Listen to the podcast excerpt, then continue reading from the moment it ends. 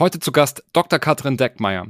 Katrin war 19 Jahre lang beim ARD. Also ich habe heute tatsächlich einen richtigen ja, Medienprofi da, der mich nicht nur im Podcast, sondern generell auch zum C-Level im Medienbereich extrem gut beraten hat.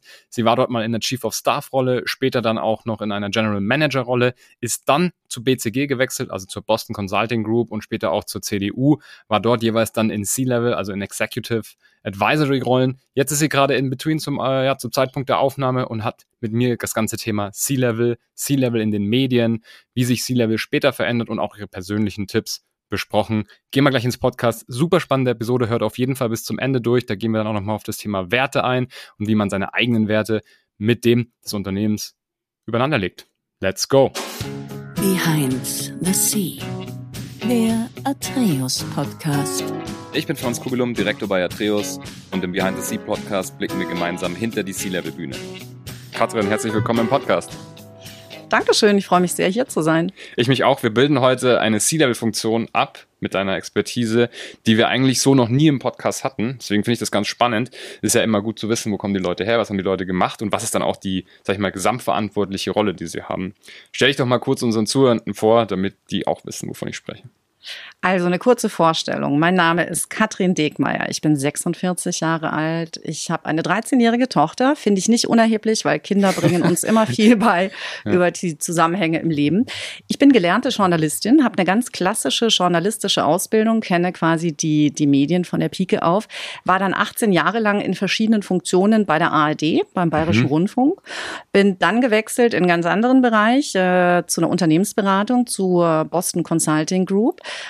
und habe dort dann Kommunikation und Marketing gemacht, äh, zunächst auf globaler Ebene, dann ähm, auf europäischer und bin dann in die Politik gewechselt, äh, nach Berlin zur CDU und ähm, da bin ich jetzt gerade frisch rausgegangen und ähm, habe gerade ein bisschen Urlaub gemacht, äh, bin quasi im Sabbatical, wie man das ja heute nennt. Absolut. Und ähm, ja, orientiere mich gerade um und ähm, habe so auch Zeit, äh, mit dir zu sprechen und freue mich sehr, hier zu sein. Perfekt. Ja, mit deiner journalistischen äh, Hintergrund muss ich natürlich gleich mal fragen, was hältst du vom Podcast-Format? Geht gar nicht.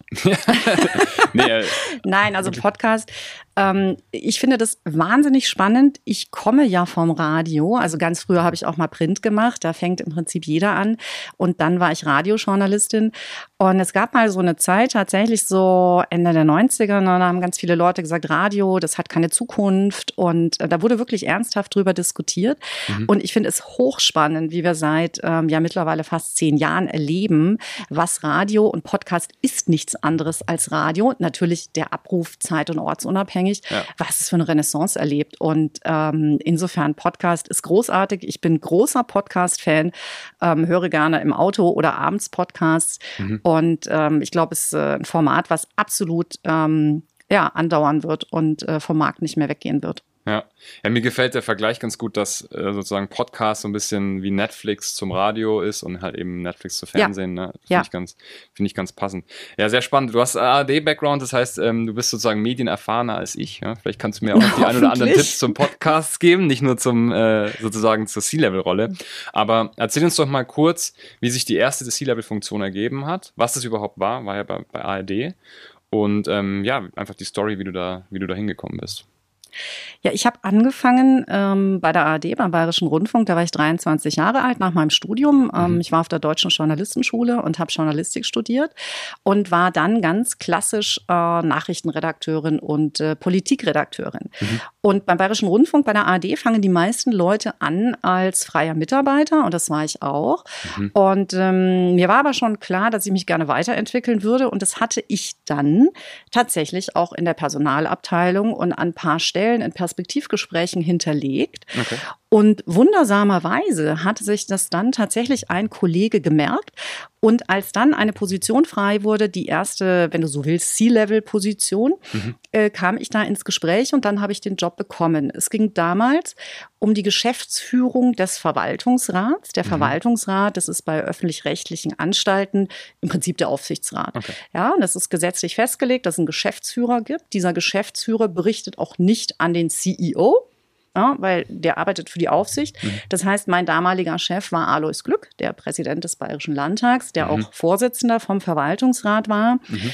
Und äh, der Vorsitzende des zweiten Aufsichtsgremiums, ähm, der Vorsitzende vom Rundfunkrat. Und die haben mich dann eingestellt und äh, das war mein erster Job, die Leitung der Geschäftsstelle dieser Aufsichtsgremien. Die Gremien haben wahnsinnig viel Befugnisse in den öffentlich-rechtlichen Anstalten. Alle Führungskräfteverträge müssen äh, dadurch, ähm, die komplette Haushaltsplanung, die Budgetierung, die Wirtschaftsprüfer werden da bestellt. Also im Prinzip Aufsicht eben. Genau. Und das habe ich dann gemacht. Mhm. Ja, sehr interessant sag mal, so eine, so eine Funktion, kann man da sich drauf vorbereiten oder, oder wird man da intern drauf vorbereitet oder ist es so, als ob man, okay, jetzt kommt man so in so ein neues Umfeld und, und muss eigentlich alles, was man jetzt irgendwie so mal gelernt hat, versuchen anzuwenden? Wie sieht das aus? Na, das war schon ziemlich der Sprung ins kalte Wasser. Also da habe ich sehr, sehr viel gelernt. Also ich war mhm. da sehr jung zu diesem Zeitpunkt. Ich war 29 Jahre alt mhm. und ähm, alle Vorgänger auf dieser Position waren Juristen. Und okay. es war tatsächlich eine sehr mutige Entscheidung, eine Nicht-Juristin auf diesen Job zu setzen. Mhm. Und ich musste mich dann sehr, sehr intensiv in äh, gesetzliche und auch wirtschaftliche, betriebswirtschaftliche fragen, Zusammenhänge einarbeiten, auch in Compliance-Themen. Also zu der Zeit war mein Arbeiten definitiv nicht kreativ und äh, disruptiv, mhm. sondern habe ich wirklich ähm, Rundfunkänderungsstaatsverträge durchgeackert, habe äh, dann Stellungnahmen für EU-Konsultationsverfahren Verfahren vorbereitet, immer mit Juristen natürlich dann am Ende an meiner Seite.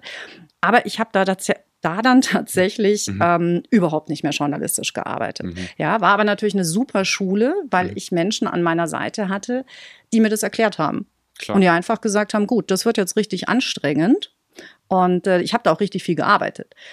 Aber ähm, am Ende hatte ich doch eine ganz gute Expertise und wurde dann auch lustigerweise immer wieder für eine Juristin gehalten. Ah, okay. Ja, ja. das war mir dann immer ein bisschen unangenehm, weil, äh, weil ich dann denke, die haben dann schon doch noch ein bisschen mehr Ahnung.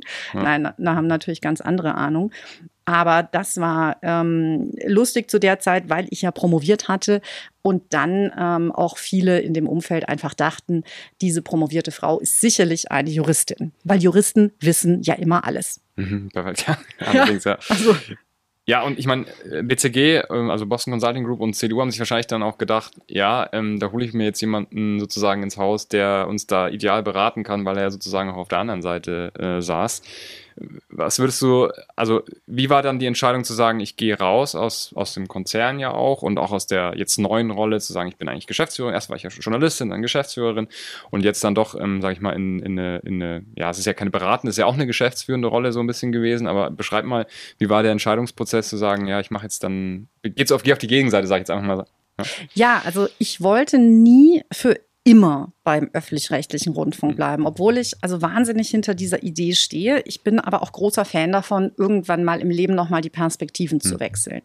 Ähm, nach dieser Geschäftsführung bei den Aufsichtsgremien hatte sich zunächst nochmal beim Bayerischen Rundfunk eine für mich sehr wichtige Zeit angeschlossen. Mhm. Da bin ich nämlich zurück in die Linie und habe einen riesengroßen operativen Bereich verantwortet. Okay. Ähm, da habe ich den nordbayerischen Teil des Bayerischen Rundfunks geleitet, das sogenannte Studio Franken. Mhm. Und ähm, das ist ein Querschnittsbetrieb, der mhm. Vollversorger ist äh, innerhalb der ARD. Das heißt, dort wird alles abgebildet von ne, Beiträge für die Tagesschau bis mhm. große Unterhaltungsproduktionen.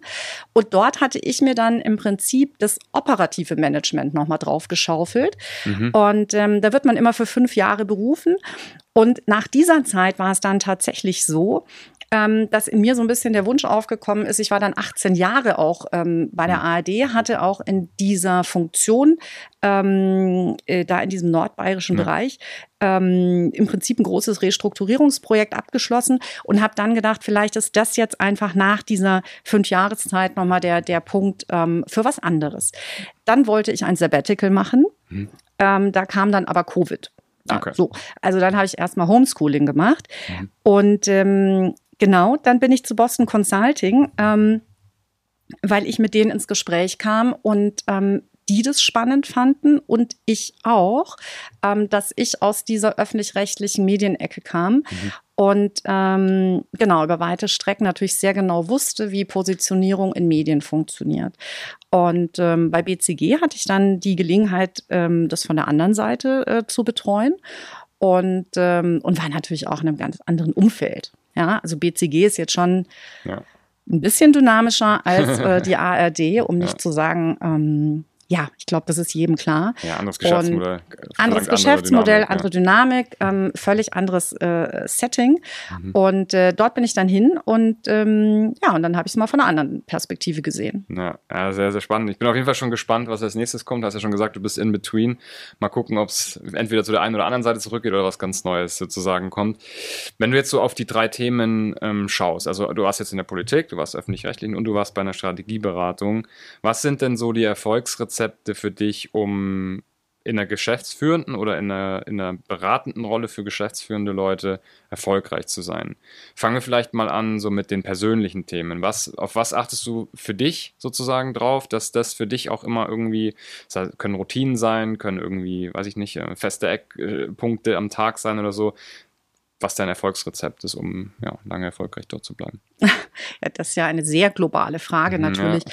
Ja. Ähm, ja, also persönlich ähm, glaube ich, brauchst du halt einfach so ein Wertegerüst. Also das ist für mich total wichtig und das mhm. habe ich bislang auch bei jedem Arbeitgeber vorgefunden. Also ich bin so ein Typ, wenn ich mich für was entscheide, dann bin ich da mit totalem Herzblut, Leidenschaft und vollem Einsatz dabei. Mhm. Und ähm, das äh, entscheide ich nach den Kriterien, ob da einfach ja das Mindset, die Unternehmenskultur und ähm, der Werterahmen passt. Und okay. das war bislang äh, bei allen meinen Arbeitgebern so. Mhm. Und ähm, das kann ich jedem auch nur empfehlen. Mhm. Ja, aber ich glaube, wenn du nicht zu dem stehst, wo was du repräsentierst, ähm, dann, dann kannst du ja nur unglücklich werden. Ja. Also das ist relativ banal, aber ich glaube, da, da steckt ganz viel dahinter, dass du dich mhm. mit, mit dem Unternehmen, mit dem Purpose, wie man neudeutsch sagt, mhm. ähm, und der Marke äh, ein Stück weit identifizierst. Also wenn du einfach keinen Bock auf Autofahren hast, würde ja. ich nicht bei BMW empfehlen zu arbeiten, weil ja. was soll das dann?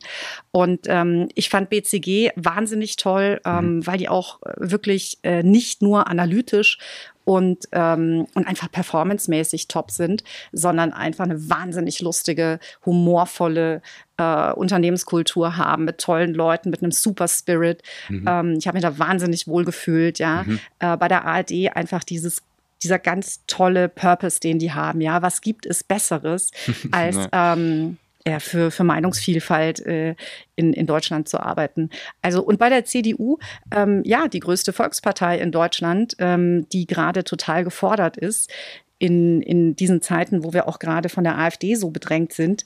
Insofern, ähm, jeder dieser Arbeitgeber hat mich persönlich total angesprochen und das würde ich jedem empfehlen. Geh nur wohin, wo du wirklich aus vollem Herzen sagen kannst, da kann ich mich damit identifizieren und da kann ich auch jedem im Freundeskreis erzählen, dass ich da arbeite. Ja.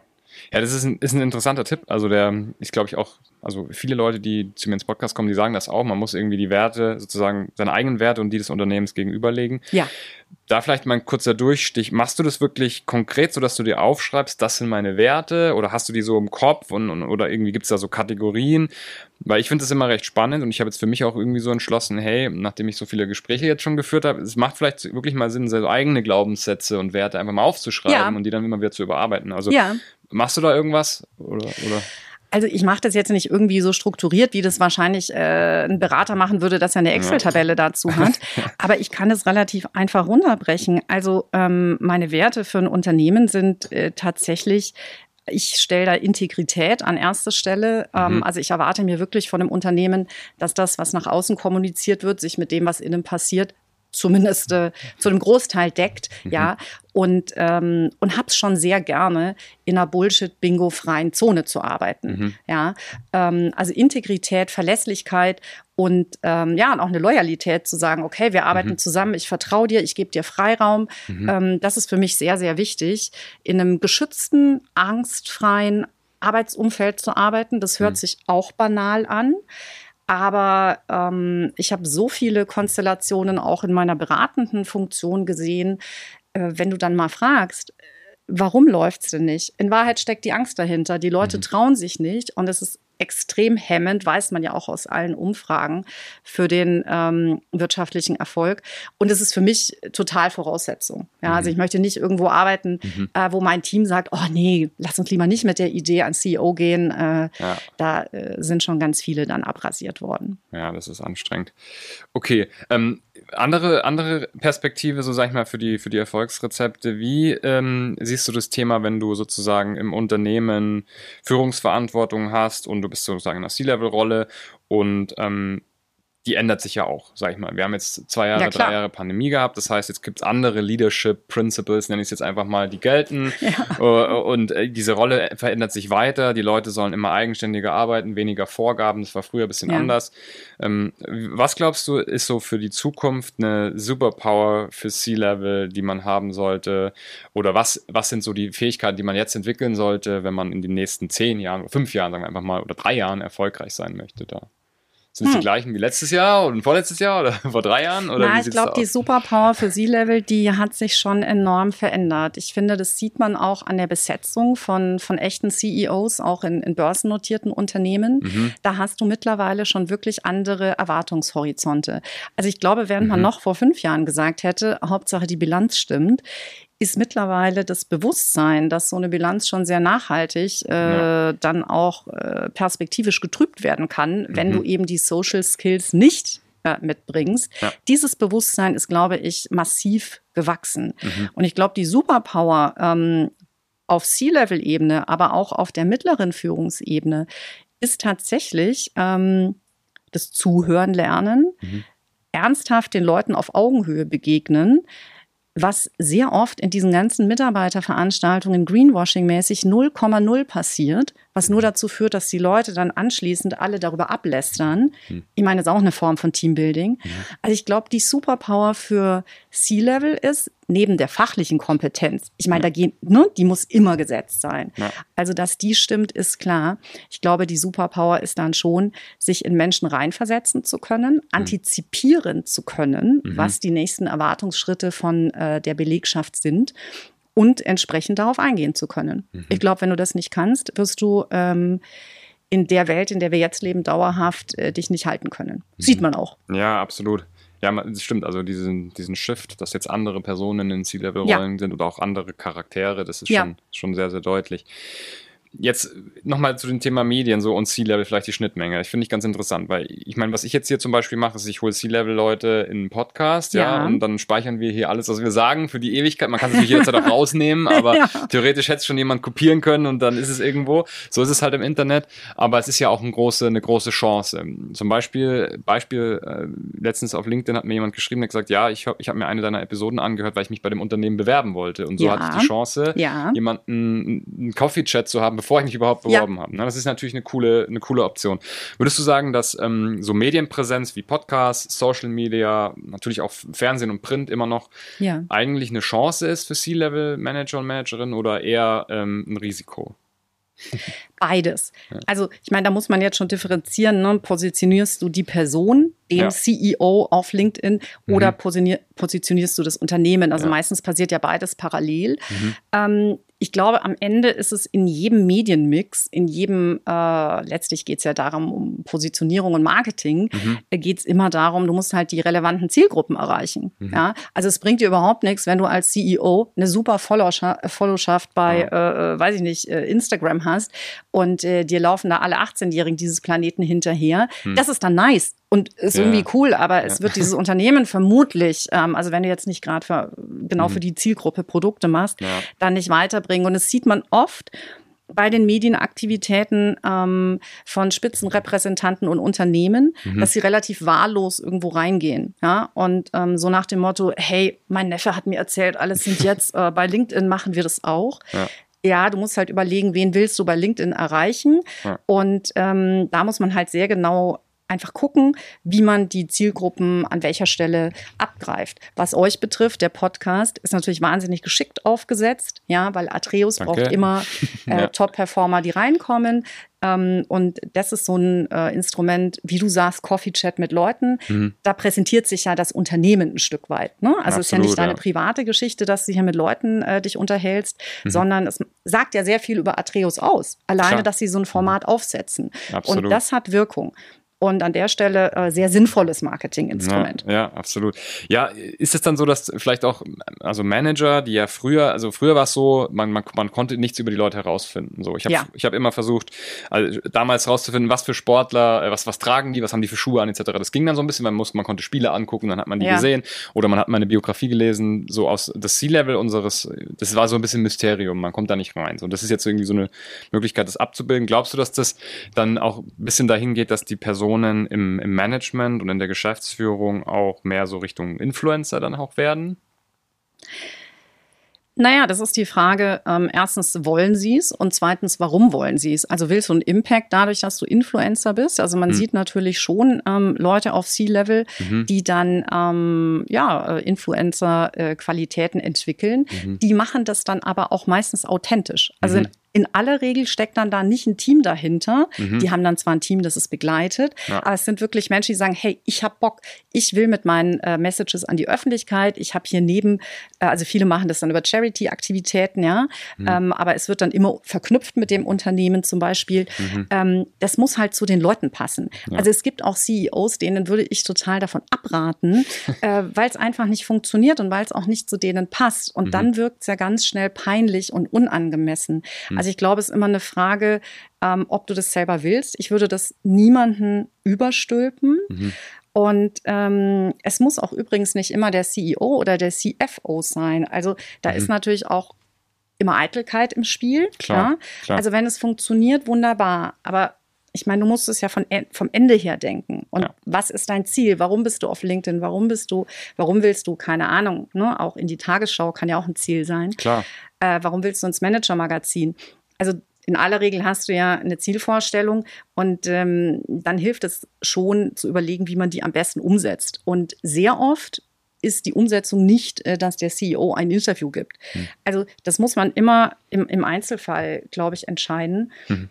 Ähm, ja. Also ich würde niemanden dazu raten, das, ähm, das zu machen, weil es alle machen, weil das geht total schief. Ja absolut. Ja, interessant. Ja, wir kommen langsam schon ans Ende. Ähm, eine Frage noch, was wolltest du mal werden, als du ein Kind warst? Ja, das ist eine total gute Frage. Also ich wollte immer so verschiedene Sachen werden. Am allerliebsten wollte ich eigentlich Hoteldirektorin werden. ja. Weil ich mir dachte, äh, das ist doch super. Du bist immer in einem total schicken Umfeld. Und, ähm, und dann habe ich so, ja, ich habe gedacht, da gehst du dann immer so durch, sagst ein bisschen Hallo und ähm, also das habe ich mir so naiv ganz so vorgestellt. Und ähm, dann wollte ich aber ehrlich gesagt, äh, ich war dann bei der Schülerzeitung und ähm, ich wollte dann relativ bald Journalist werden, weil mhm. ich gesehen hatte schon in meiner Jugend, dass man durch äh, durch diesen Diskurs, den Medien auslösen, einfach auch was bewegen kann. Mhm. Und mhm. ähm, genau, dann hat sich so dieser Wunsch gebildet. Mhm. Ich muss noch eine Frage stellen, also korrigiere, vorletzte Frage war das. Ähm, glaubst du, dass die journalistische Ausbildung dir dann auch für C-Level-Fähigkeiten mitgegeben hat, die jemand, der das nicht gemacht hat, halt dann irgendwie misst? Also zum Beispiel, weiß ich nicht, irgendwelche Sachen, die du im Journalismus gelernt hast, wo du sagst, boah, das, das war richtig hilfreich. Also zum Beispiel Interview führen oder sowas, ja? Das glaube ich ganz unbedingt, äh, dass das hilft, weil du als Journalist, wenn du eine gute journalistische Ausbildung hast, was ja längst nicht alle Menschen haben, die äh, Journalist sind, die Bezeichnung ist ja auch nicht geschützt, mhm. ähm, man wird da ausgebildet, ein guter Beobachter zu sein. Und das ist etwas, was sehr, sehr schult. Ja, es schult auch in der psychologischen Wahrnehmbarkeit von Menschen. Also ähm, Spitzenjournalisten, die für Reportagen ausgezeichnet werden, ja. sind in der Regel exzellente Beobachter. Und ähm, ich glaube, dass man durchs Beobachten äh, sehr viel mitbekommt. Ist sehr gut. Top-Wort zum Ende. Vielen Dank, dass du da warst. Ja, ich danke dir. Vielen Dank. Und nochmal Glückwunsch zum Podcast. Weiter so. Dank. Ja, unbedingt. Ja, apropos, ich äh, brauche natürlich immer mehr äh, Leute, die mir Feedback schreiben, damit ich das Podcast weiterhin oder den Podcast weiterhin verbessern kann. Also gerne mir auf LinkedIn schreiben, Bewertung dalassen, wenn es die Plattform zulässt. Und natürlich den Kanal abonnieren, ob ihr jetzt auf Apple oder Spotify hört oder sonst wo bitte ein Abo dalassen, dann kriegen wir solche Episoden wie Katrin natürlich auch noch an viele weitere raus und ihr müsst euch nicht jede Woche fragen, welche C-Level-Managerin oder Manager ihr als nächstes hört. Der Podcast wird von Atreus präsentiert, also unbedingt mal bei atreus.de vorbeischauen. Alles rund um das Thema Interim Management, Executive Search, aber auch Leadership Consulting kriegt ihr dort. Aber am einfachsten ist es wie immer, mir einfach direkt zu schreiben. Das macht ihr am besten über LinkedIn oder über Mail. Katrin, schönen Tag noch. Das wünsche ich dir auch. Vielen Dank, Franz.